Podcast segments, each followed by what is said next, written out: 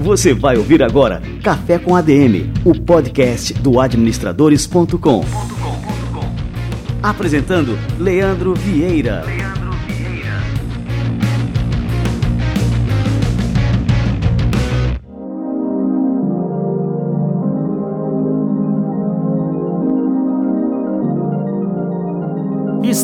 mais uma edição do Café com a DM, a sua dose de cafeína nos negócios. E estamos começando o nosso episódio número 105. Se é a primeira vez que você pinta por aqui, eu vou logo fazer um alerta para você que essa cafeína que a gente solta aqui todas as semanas, ela vicia. São dois anos de Café com a DM e acabamos de ultrapassar a marca de 50 milhões de downloads. Não pense você que eu tô acostumado com isso, que esse número é gigantesco, é uma coisa realmente assustadora que acaba inclusive aumentando a responsabilidade nossa aqui da equipe de produção do Café com a DM de entregar cada vez conteúdos com mais qualidade, com mais relevância para você que escuta o nosso programa todas as semanas. Mas esse é um daqueles desafios que a gente abraça com todo o amor, com toda a paixão, porque é realmente muito bom fazer o Café com a DM. Muito obrigado a você que escuta a gente, que acompanha, que apoia, divulga e está sempre junto aqui com a gente. Valeu demais! E no Café com a DM de hoje a gente vai receber simplesmente a Ali Garatoni, uma das lendas da internet, uma das pioneiras nos blogs de moda, foi criadora do It Girls, que foi um blog de moda badaladíssimo, e depois disso ela migrou para a área de branding e se tornou uma das grandes referências do Brasil sobre o assunto. Ela é criadora também do Amo Branding e daqui a pouquinho ela vai contar todas essas histórias aqui pra gente. Fica ligado. Aham, e hoje é o dia que a gente vai revelar quem foi que ganhou o Kindle da nossa promoção dos 100 episódios do Café com a DM. Muito bem, senhoras e senhores, e quem ganhou o Kindle foi o Ronaldo Venâncio. Se liga aqui qual foi a postagem que o Ronaldo fez sobre o Café com a DM no Instagram dele, que é o Ronaldo B Venâncio. Ele diz o seguinte: dica de um milhão de dólares para você potencializar seu negócio. Alguns meses tenho seguido o Café com a DM do portal Administradores, que a cada episódio fica ainda melhor. A prova disso foi que acabei por me tornar assinante premium do portal, uma verdadeira Netflix dos negócios. Corre lá no seu player de podcasts e não deixe de tomar sua dose de cafeína diária para os negócios, para acrescentar muito em sua vida profissional. Essa foi a dica aí do Ronaldo Venâncio que levou para casa o Kindle. Ronaldo, parabéns, obrigado demais por acompanhar nosso trabalho, obrigado pelas palavras. E espero que você faça um bom uso do Kindle. Depois me escreve dizendo aí quais são os livros que você anda lendo, tá certo? E aí, galera, vamos receber a turma do Conselho Federal de Administração e o nosso quadro Somos ADN? Vamos lá! Você vai ouvir agora Somos ADM, com Wagner Siqueira, presidente do Conselho Federal de Administração.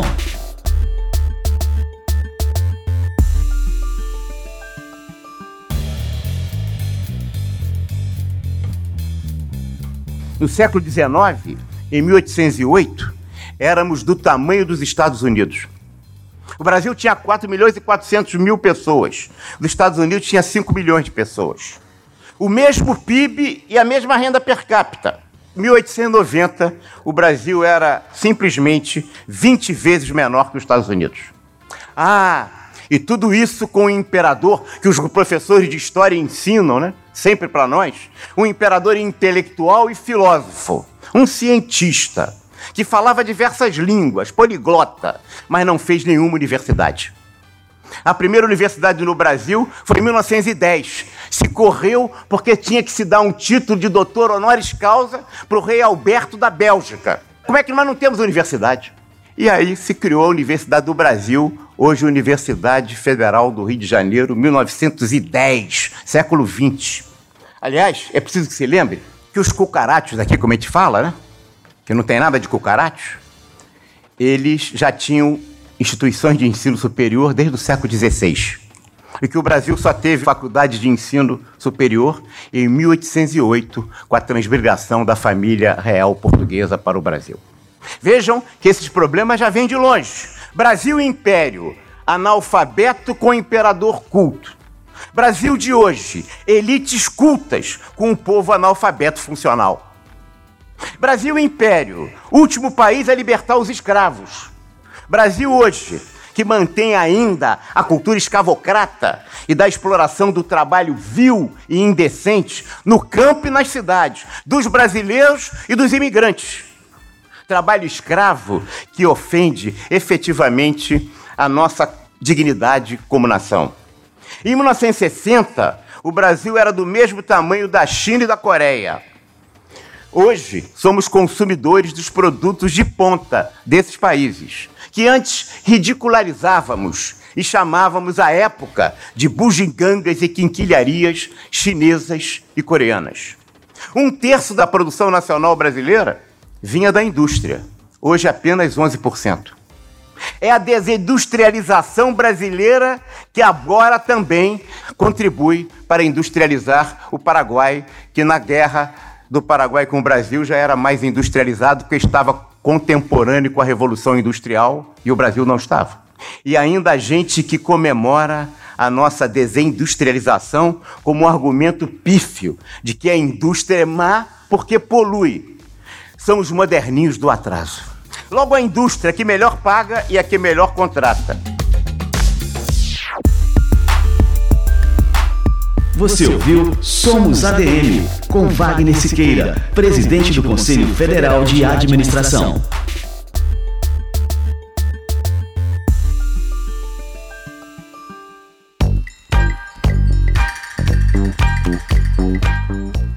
De bola! E o quadro Somos ADM é fruto de uma parceria exclusiva entre o Conselho Federal de Administração e o administradores.com.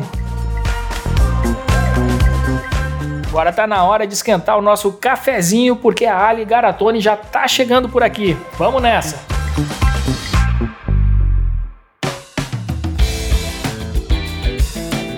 Administradora de formação, Ali Garatoni começou sua carreira no mundo da moda. Durante quase dois anos, ela trabalhou com a renomada estilista Isabela Capeto no contato com clientes internacionais, administração financeira e exportações. Mas ela decidiu partir em busca de novas oportunidades como formadora de opinião na área de moda e comportamento. Tornou-se colunista e palestrante, atuou como subeditora no site Glamurama.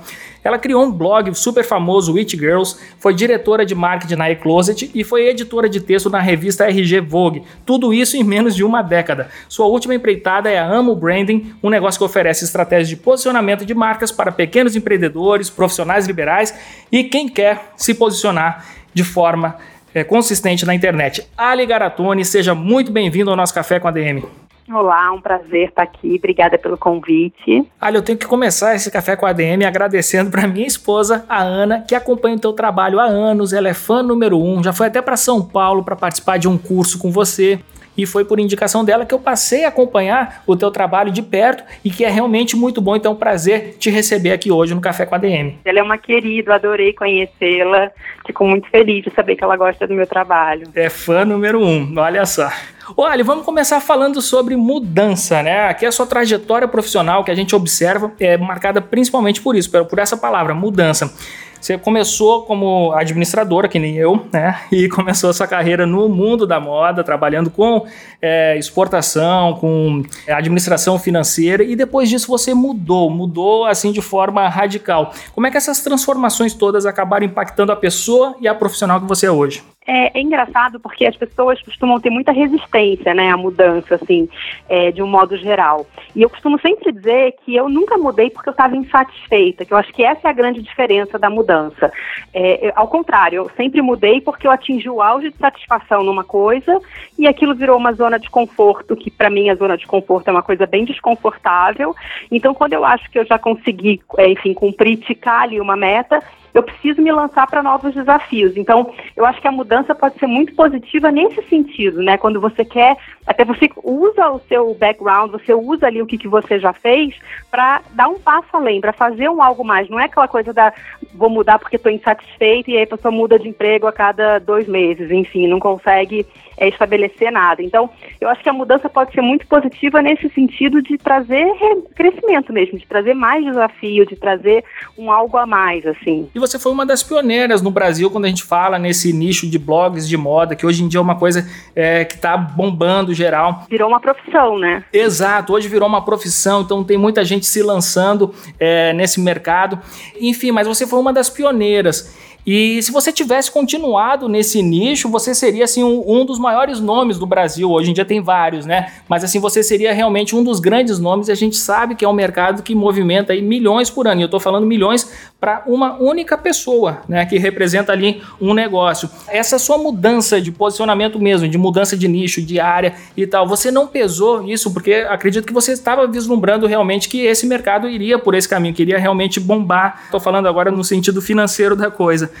Isso aí pesou na sua decisão? Como é que foi, Ali? Conta pra gente um pouquinho. É, então, muita gente acha que eu sou completamente maluca, né? Porque eu fechei o It Girls quando ele estava realmente no auge, em 2010, de audiência, de tudo mais. Mas eu sempre tive uma decisão exótica, que a grande maioria nem entende. Eu nunca vendi publi. Eu nunca comercializei publi no meu blog. Ele nunca foi uma coisa comercial, né? Sempre foi muito mais, é, enfim, um prazer, um hobby, uma vitrine. Até porque quando eu comecei o It Girls em 2007, não existia esse mercado de blog profissional. Então, a gente fazia realmente por pura paixão. Era um hobby, era uma paixão. E, e eu nunca enxerguei, tanto que eu sempre tive um emprego nessa época, eu trabalhava em revista. É, o It Girls nunca foi a minha ocupação principal, mesmo sendo tendo tomado um tamanho, uma proporção grande. É, é, difícil saber se eu tivesse continuado, enfim, onde eu estaria, mas eu acredito muito que a gente precisa estar muito conectado com a nossa essência. Então, assim, o blog de moda, quando eu tinha, era muito diferente do que é hoje, né? Que os blogs de moda, eles são muito é, centrados na figura da própria blogueira, é uma coisa quase um reality show nas redes sociais, e eu não tenho esse perfil, então eu acho que eu jamais teria ido para esse caminho, porque, enfim, não é realmente a minha pegada, sabe? Eu, eu sou mais reservada, eu sou super introvertida, divertida. Então eu gosto mesmo de escrever. A minha paixão é o textão, sabe? Eu não sou nem do vídeo e tal. Então, eu não sei, eu acho que é, é difícil é, você fazer uma coisa só porque a área está em alta ou porque dá muito resultado para muitas pessoas. Se aquilo realmente não está conectado com a tua essência, você não vai ter resultado. Então, a minha mudança foi muito nesse sentido. Os blogs de moda foram mudando muito, né? Enfim, o perfil, o formato, enfim, a forma como eles se comunicavam com os leitores. E eu fui deixando de me identificar com isso. A própria moda é uma coisa que eu até brinco que hoje em dia eu não sei nem quando é São Paulo Fashion Week, que para mim é uma libertação não saber é, quando que é a semana de moda. Porque a minha essência foi mudando mesmo. Eu acho que eu fui amadurecendo, enfim, né? Eu sou mais velha que as meninas que têm blog de moda hoje em dia e tal. Então acho que tudo isso afeta.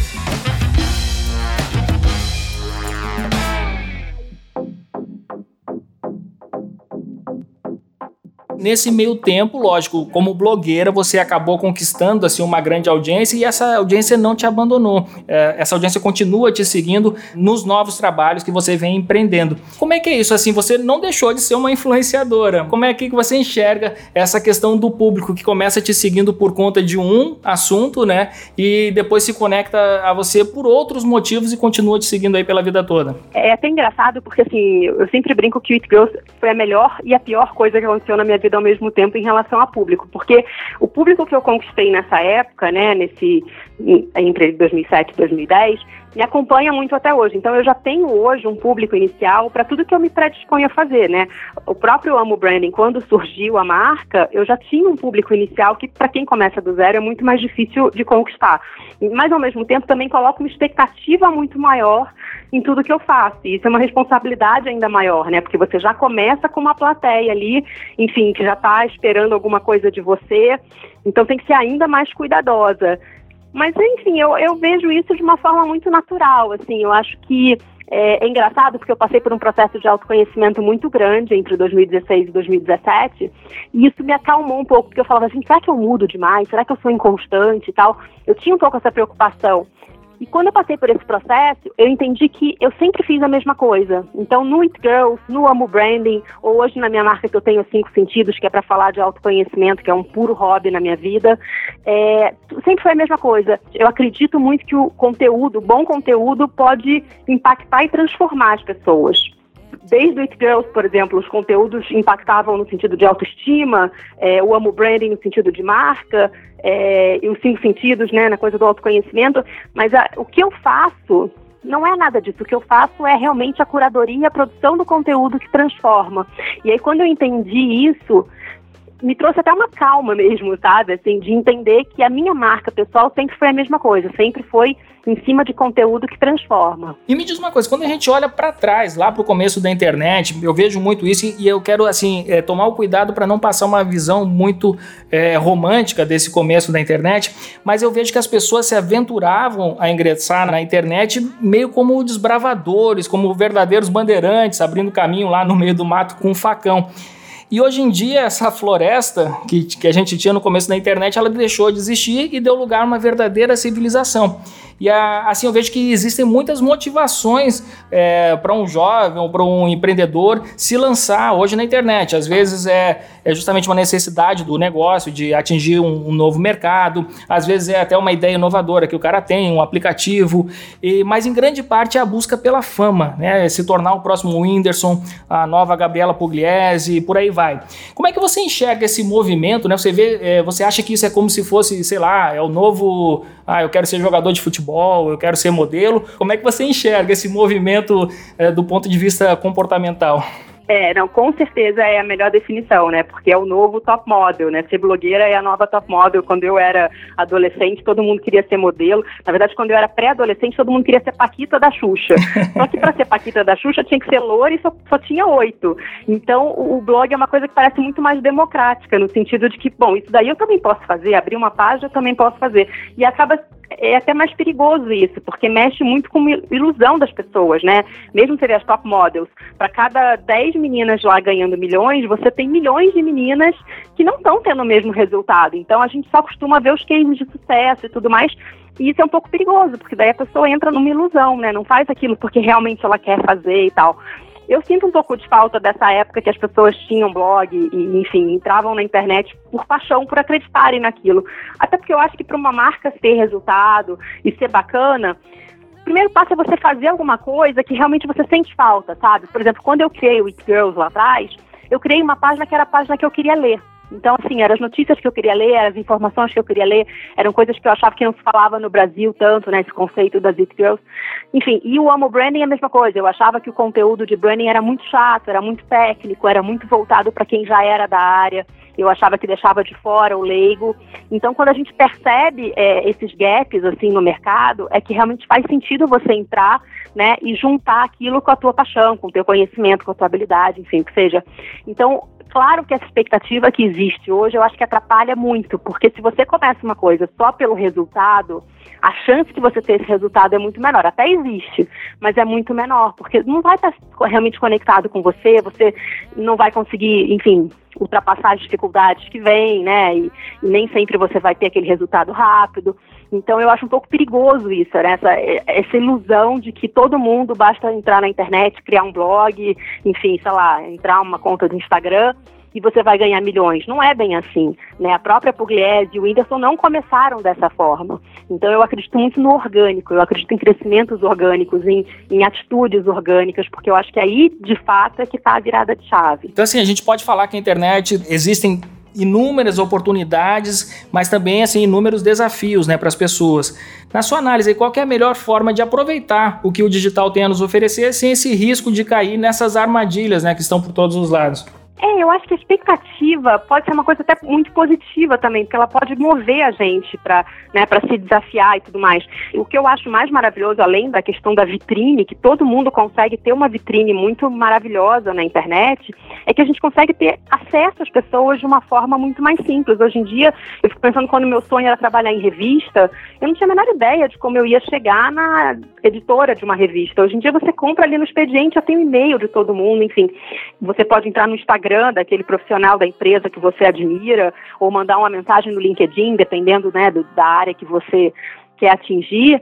É, então, a internet aproxima muito mais nesse sentido de que quem está disposto a fazer um bom trabalho, mostrar um bom trabalho, realmente vai ter resultado. Não precisa mais ter contato, não precisa mais conhecer alguém, não precisa mais estar no eixo Rio-São Paulo mesmo, que era uma coisa que quando eu era adolescente estava tudo em São Paulo, né? Assim, mesmo no começo da minha carreira e tal.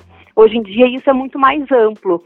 É, então, acho que a gente tem que aproveitar é, esse lado positivo da internet, de realmente tá disponível para todo mundo, sabe? Para quem está afim de trabalhar duro, para quem está afim de, enfim, de passar pelas. Porque tem o lado difícil também, é um trabalho que Né? Eu acho que hoje eu trabalho 24 horas por dia, porque o tempo todo eu estou produzindo conteúdo. Tudo que eu estou vendo pode virar um conteúdo. Então, isso precisa paixão, porque se você realmente não for apaixonado pelo que você fala e pelo que você faz, é muito difícil conseguir é, seguir esse ritmo, né? Assim, dessa forma.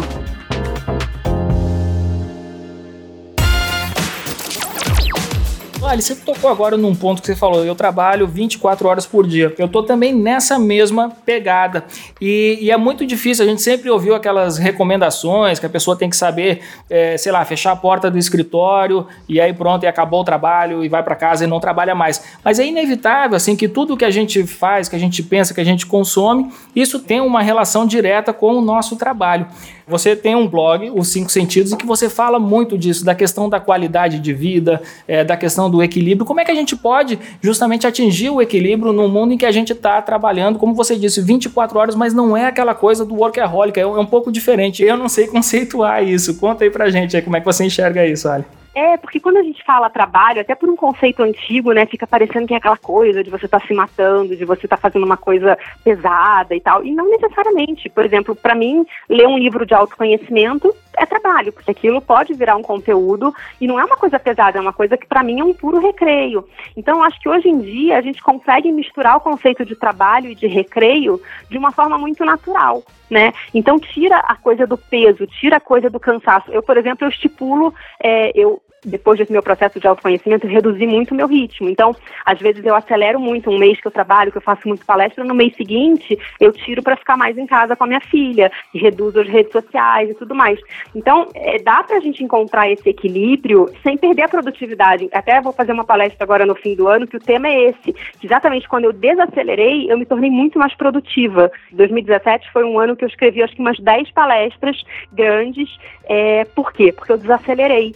Então, você se desacelerar e você se desconectar até um pouco, você se torna mais produtivo e trabalha mais e trabalha melhor, né? E me conta um pouco mais do teu trabalho com branding. Como é que você chegou nessa área e como é que você enxerga também a questão do digital na construção de marcas atualmente? Como é que você acha que as marcas estão trabalhando é, e tirando proveito da internet nesse sentido? É, eu acho maravilhoso que desde que o Amo Branding surgiu, né, que foi em 2014, para cá, é, eu já sinto que realmente as pessoas estão cada vez mais conscientes de como todo mundo é uma marca, de como tudo é uma marca, de como a gente tem que ter essa visão de posicionamento desde uma pessoa que tem uma carreira corporativa até uma pessoa que tem uma loja de brigadeiro, até um influenciador digital, né? É, porque esse foi o mesmo o que me pegou para criar Amo Branding, né? Por achar que era tudo muito técnico e assim, na época quando a gente falava de branding em 2014, ainda era muito restrito a grandes empresas e no máximo celebridades. Então, o, a pessoa comum, ela estava muito afastada desses conceitos e justamente ela pode se beneficiar mais então, o Amo Branding ele surgiu muito nesse sentido, para atender essas pessoas e para mostrar como você ser basicamente cuidadoso com a imagem que você passa é, e um pouco estratégico, mas sem perder a sua alma, faz muita diferença. Porque não é casual, assim, que a gente tem, sei lá, um nutricionista que não tem mais agenda até 2020, né? E não é que tem pouco nutricionista no Brasil. Então, o que, que é essa diferença? O que, que explica? Por que, que um não tem agenda nunca mais e o outro está lá sem conseguir pegar dois clientes num dia? Né? Tem um, não é sorte, não é uma coisa casual. Então, é, realmente o branding é para todo mundo e eu enxergo dessa forma. Então, acho que vem meio daí o meu trabalho com branding, né? Porque eu achava que estava muito afastado. Para mim, sempre foi uma coisa muito natural, porque desde quando eu fiz faculdade nos anos 90, eu era completamente apaixonada por esse tema, não sei porquê, mas em algum momento eu me apaixonei por isso nos anos 90. E ele pautou tudo que eu fiz na minha vida. Né? Então, assim, o It Girls, mesmo que fosse um blog super despretensioso, ele foi possivelmente um dos primeiros blogs, se não o primeiro no Brasil, a se tornar marca. Então eu tinha uma linha de colar com a logo do It Girls, né? depois virou uma linha de camiseta, é, enfim, a gente está falando de 10 anos atrás. Então, realmente, é, enxergar qualquer coisa que eu fiz como marca, e sobretudo enxergar a mim mesma como uma marca, sempre me ajudou muito em tudo que eu fiz. Eu acho que, assim, acredito de verdade que os resultados que eu tenho hoje, que eu tive nessa caminhada toda, vêm daí.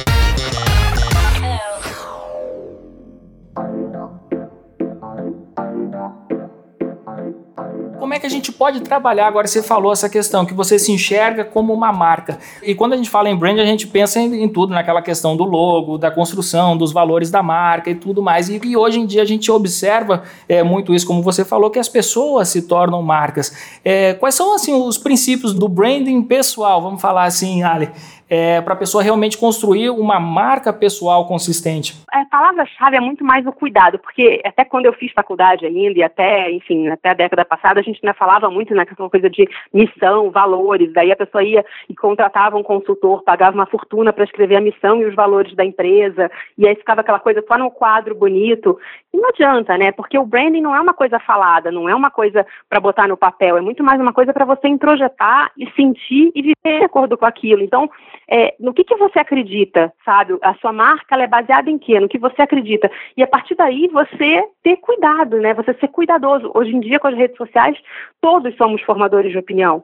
Não importa se você tem só um Facebook fechado para 200 amigos, você é um formador de opinião. Então, a gente é, é muito mais em cima do cuidado, do, de saber que tudo que a gente faz, de tudo que a gente fala, das associações que a gente faz, né? Quando a gente se associa a uma outra pessoa, quando a gente trabalha para uma empresa, tudo isso vai comunicar rótulos para sua marca. Então, é, quando a gente tem conhecimento disso, é tomar dianteira de como você vai ser percebido, né? Porque é isso, você abre ali o teu Facebook pessoal, tem o brigão, tem o reclamão, né? A gente tem esses rótulos. E da mesma forma que a gente enxerga isso nas pessoas, as pessoas enxergam isso na gente. Então, ter esse cuidado e ter essa atenção dia a dia é o que vai fazer diferença na maneira como você é percebido, enfim, e isso vai levar a resultados melhores ou piores. É, você falou agora né, com relação a esse comportamento das pessoas no Facebook, tem os haters e tudo mais. É, como é que isso, de certa forma, acaba afetando né, na imagem das marcas, quando a, as marcas atraem esses haters? É, qual é a melhor forma de lidar com eles, não só as marcas, mas também as pessoas, né? Você como influenciador, eu não sei, acredito que não, porque o seu trabalho ele não dá muita margem para chegar alguém é, discordando ou criticando gratuitamente. Não, não, sei nem se você tem realmente esse, é, esse tipo de público entre seus seguidores, aqueles que estão lá só para reclamar, para criticar e tudo mais. Mas no caso assim das marcas que inevitavelmente acabam atraindo esse tipo de pessoa, é, o que, que elas têm que fazer para lidar com os haters? Exposto, né, de alguma forma na internet, está exposto a haters não tem como fugir. Mas olha que curioso, na época do It Girls, eu tinha muitos haters, muitos, assim, e eu era muito brigona, sabe? Era a época que né, começou o Twitter, só tinha o Twitter de rede social, e eu brigava demais no Twitter, e eu me estressava, e sofria, e ficava querendo que as pessoas gostassem de mim, por que, que tá me xingando, você nem me conhece, né? Porque era uma coisa muito nova, essa coisa, né, essa exposição digital era muito novo, ninguém sabia lidar com isso. Hoje em dia é muito raro eu ter é, alguma coisa mais grosseira e tal. Mas por que, que eu acho isso? Eu acho que é, ter ou não haters depende muito mais da postura da marca, né? Seja a pessoa física, seja a empresa. Então você pega até artista, tem artista que é naturalmente brigão. E aí parece que cada vez mais vai hater em cima dele. E outros artistas que são mais calmos têm muito menos é, probabilidade de ter esse tipo de, de comportamento. Então, quanto mais brigona a pessoa é, quanto mais a pessoa entra ali naquela frequência de bater boca, né, de querer ser arrogante, enfim, é, isso afeta. Então, eu acredito demais que ter ou não haters tem muito mais a ver com a postura de quem está produzindo o conteúdo. Olha, uma coisa que você bate muito, uma das palavrinhas que eu mais é, presto atenção lá, que você gosta de falar bastante, é propósito. E, e hoje em dia as pessoas vivem uma busca por um propósito, né? E qual que é o segredo para achar esse propósito?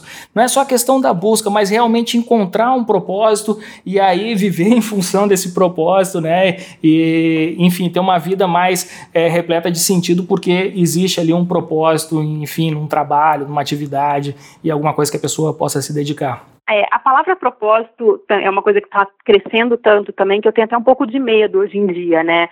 É, porque tem muita gente que confunde, que acha que propósito é que você vai trabalhar com uma coisa que só te dá prazer, que você não tem dor de cabeça, é, que você ama fazer o tempo todo, e não é. Qualquer trabalho, qualquer coisa que você se predispõe a fazer, vai ter dor de cabeça, vai ter dificuldade, vai ter dia que você não está nem um pouco afim de fazer aquilo, e não tem nada a ver. O propósito, na verdade, é você fazer alguma coisa que você acredita, que está conectado com a tua essência. Então, como eu te falei, por exemplo, eu não conseguiria hoje ser uma blogueira que fica mostrando a própria vida como se fosse um reality show. Nada contra, eu adoro assistir, mas eu não tenho essa personalidade. Então, quando você faz uma coisa só porque você acha que está em alta, ou só porque você acha que é o certo, porque você acha que tem que fazer, mas aquilo não está conectado na tua essência, você nunca vai ser o melhor naquilo, você nunca vai ser um destaque naquilo, né? Porque não vai ter verdade, não vai ter coerência.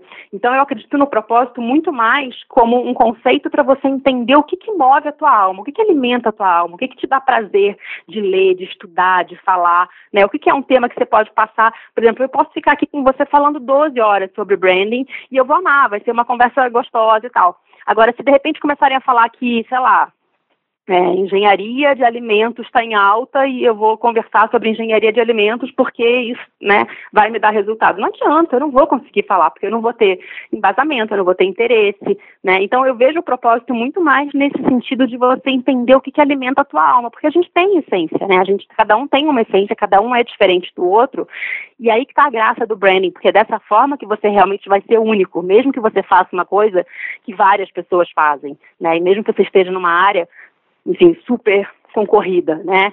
É, mas eu tenho um pouco de medo do mal entendido que tem rondado ali a palavra propósito, porque propósito não quer dizer que você só vai ter o lado positivo, que você só vai ter coisa boa, é, aquilo que é bom 100% do tempo é chocolate, não é trabalho, né? Então, assim, é, tem que ter um pouco de cuidado, porque senão cria essa ilusão. Aí, se a primeira dor de cabeça que você tem, você fala, não, meu propósito não é esse, vou mudar. E aí muda de dois em dois meses. Pois é, e assim, também é uma coisa que me preocupa com relação ao propósito. Acho que todo mundo tem que encontrar realmente um propósito naquilo que faz, naquilo que se dedica e tudo mais. Mas assim, eu vejo que muitos jovens estão em busca desse propósito e acabam não encontrando um sentido no trabalho é, comum. E eu acho isso um, um, risco muito grande porque a pessoa acha que o propósito tem que ser, sei lá, é, salvar o mundo de todas as mazelas e tudo mais, e que isso acaba sendo uma coisa realmente impossível e a pessoa, no seu trabalho cotidiano, naquilo que ela se dedica, acaba sem encontrar o sentido, um sentido maior para aquilo ali, porque está em busca de uma coisa, sei lá, salvar o mundo e tudo mais. Enfim, acaba não desempenhando tudo aquilo que pode desempenhar, porque sempre está em busca de um, sentido mais divino para aquilo que ele tem que fazer. É, é uma grande utopia, né? Porque a gente precisa de todos os papéis no mundo. Então, por exemplo, é, o branding. A questão de você ter uma marca é você adicionar valor, é você oferecer algum tipo de valor para pessoa. Então, eu não vou fazer um ranking do que é mais nobre ou menos nobre. Mas, por exemplo, passar conhecimento de branding para uma pessoa que abriu uma lojinha de bairro para vender brigadeiro, né? E ela vai crescer o faturamento dela, ela vai ter melhores resultados, ela vai conseguir se posicionar na rede social, isso por meio do marketing de conteúdo, ela vai aumentar o faturamento dela. Eu acho muito nobre, porque você está ajudando uma pessoa é, a ter um negócio, enfim, a muitas vezes sustentar a família dela. Então, não dá para fazer um ranking e fazer essa relação do que é mais nobre ou menos nobre. Eu acho que todo tipo de trabalho, quando é feito com verdade e quando oferece valor e quando ajuda uma pessoa de alguma forma, é nobre, né? Então acho que a gente tem que tirar um pouco essas utopias, assim, porque salvar o mundo, lógico, que tem coisas, né, que realmente está salvando o mundo, a natureza, etc. Mas é, o mundo precisa de todos os papéis, né? Não precisa só dos papéis relacionados a sei lá, sustentabilidade, por exemplo. Sustentabilidade é uma coisa super importante, mas não adianta você ter uma super sustentabilidade e ninguém conseguir vender nada, ninguém conseguir fazer nada. Então, é o caminho do equilíbrio mesmo e de entender que a gente vive numa sociedade que precisa de todos os papéis, precisa de todas as profissões. É, a gente não precisa só de médicos, a gente precisa de médicos, precisa de professores, precisa de bombeiros, né? Então, nesse sentido, é, a questão é enfim, é essa diversidade mesmo que é tão rica, né? E por isso as pessoas são diferentes e por isso cada um tem uma essência, tem um dom, etc. E sobre os cursos que você vem dando, você pode passar aqui pra gente um spoiler, é, dizer pra turma o que, que eles têm que fazer para acompanhar esse teu trabalho, ficar por dentro de, de, todas as novidades? Eu tenho o site, né, do Amo Branding, que lá tem todos os formatos que eu ofereço hoje. Eu tenho hoje dois formatos de curso, então tem um mais curtinho, que são workshops de temas específicos, e tem o rebranding pessoal, que é para quem quer fazer um reposicionamento pessoal. Esse acontece duas vezes por ano só, então agora é só ano que vem. É, e aí eu sempre publico também no Amo Branding, que é o Instagram, arroba amo branding, é engraçado porque as pessoas falam que fazem conteúdo na internet para vender os serviços. Eu, na verdade, vendo os meus serviços para poder produzir conteúdo na internet de graça, que é o que eu mais amo fazer. Então, no Amo Branding, eu dou uma pílula de, de dica por dia. Então, mesmo que você jamais compre um curso meu, que você jamais consuma um, um produto meu, você vai poder ter esse conteúdo que realmente é o que mais alimenta a minha alma, é dividir esse conteúdo ali todos os dias. Olha, eu queria aproveitar a tua presença aqui. Eu faço um quadro aqui no programa todas as semanas que se chama Livro da Semana. Então eu vou aproveitar que você é uma grande leitora e vou pegar uma dica de livro da semana contigo. Vamos lá? Livro da semana.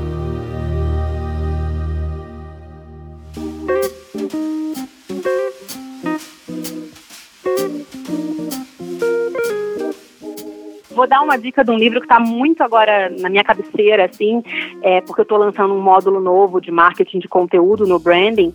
Então, esse conteúdo todo de, é, sobre marketing de conteúdo está no meu radar. E o melhor livro que eu já li sobre isso é do Rafael Reis, que chama Marketing de Conteúdo mesmo. É, é um livro bem didático, gostoso de ler, com cases. É um tipo de material que eu gosto mesmo, assim. E é um dos livros que está no meu radar agora, que está na minha bibliografia. Que legal! E o Rafa é nosso parceiro aqui no Administradores. Tem ah, um, que legal. Nossa, é, eu sou fã do trabalho dele. É, tem um workshop aqui de marketing de conteúdo com ele que é super elogiado, a turma adora.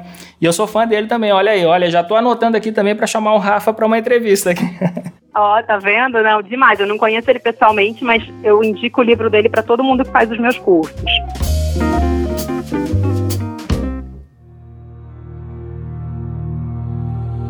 Livro da semana.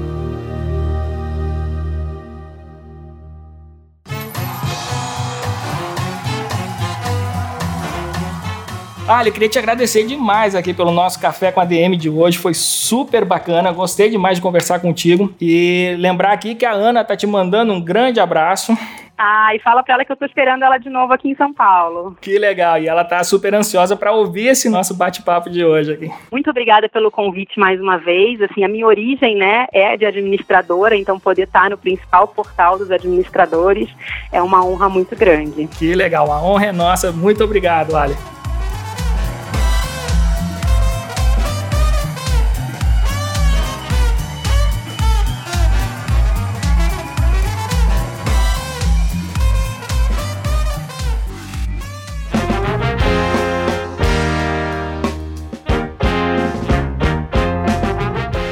Sensacional a história da Ali Garatoni. Você tem que acompanhar de perto o trabalho dela. Procura aí pelo arroba Ali Garatoni, o Garatoni com dois T's. Segue também o arroba Amo Branding e o arroba blog 5 Sentidos. O conteúdo dela é realmente fantástico, vale a pena demais você seguir e acompanhar.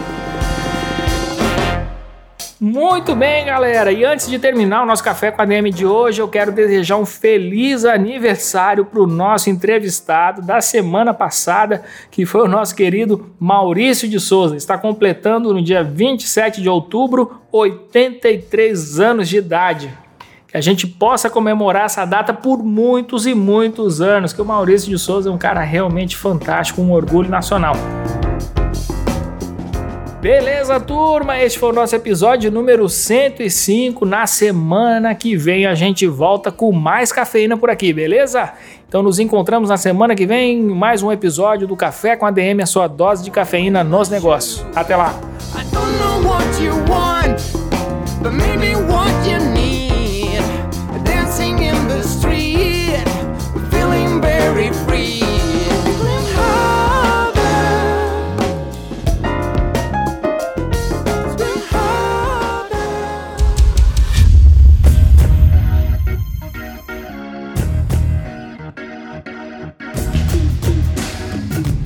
Você ouviu Café com ADM, o podcast do administradores.com.